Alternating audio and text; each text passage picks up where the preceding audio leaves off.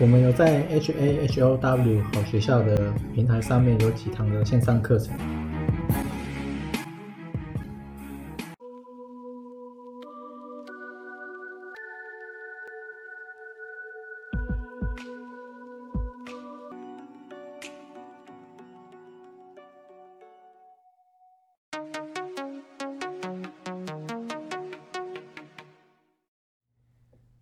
今天是二零二三一月十四，然后其实上个礼拜就是很难做了，虽然说台积电涨蛮多的，可是如果你扣掉台积电的涨幅，就是说星期五也是嘛，前面好像星期三还星期四，我忘记哪一天有大涨，还是更之前，反正你扣掉，基本上全全数是下跌了。中小型是跌翻了，所以其实你不太见得赚到什么钱。我看到的是这样子，然后最近就是有这个联合哦联邦存款保险公司 FDIC 跟美国的货币监理局 OCC，他们有发布声明，联合的声明，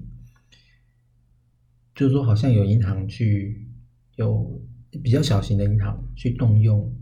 贴现窗口，这样子就是钱不够嘛，去借钱。然后有看到是说跟这个 FTX 有关，就是之前这个币圈的破产，然后挤兑就会蔓延到一些比较中小的银行端，因为有一些中小的银行端。它跟币圈，它其实是有比较高的联动。那大型的，我看几几乎都没有了，都是一些比较可能新的中小的会。反正就是好像跟这个有关，然后他们就有市井这样。但是黑石集团的应该是 Brian 吧，我记得好像是这个人。他的十个预测里面有一个是今年不会发生系统性的风险，这也是我看到别人讲的，不会发生金融的系统性的风险，几率不高，不太会有这些大的事件。然后台股封关是在下礼拜一月十七星期二，所以。我个人是觉得，我个人是不会买太多或者是爆股。我已经想好，就是说，反正就就是等年后再看看。不然，它很多重大的东西，它如果它是在过年公布，那你根本跑不掉。但是好玩的是，其实这次的报纸也告诉你，你要中心看待过年。之前都是告诉你，你再不买就来不及了。但是他这次告诉你是，我看到的是，他告诉你，反而他自己也是偏保守的。通常报纸对短期的预测都是反指标，通常都是这样。然后另外这个是雅虎的新闻嘛，他这边也有喊讲说，网友就是说。拉台积电出中小，那我看到的也是这样子，尤其是上个礼拜，还蛮明显的。你如果没有买到台积电的，几乎都都不会有赚啊，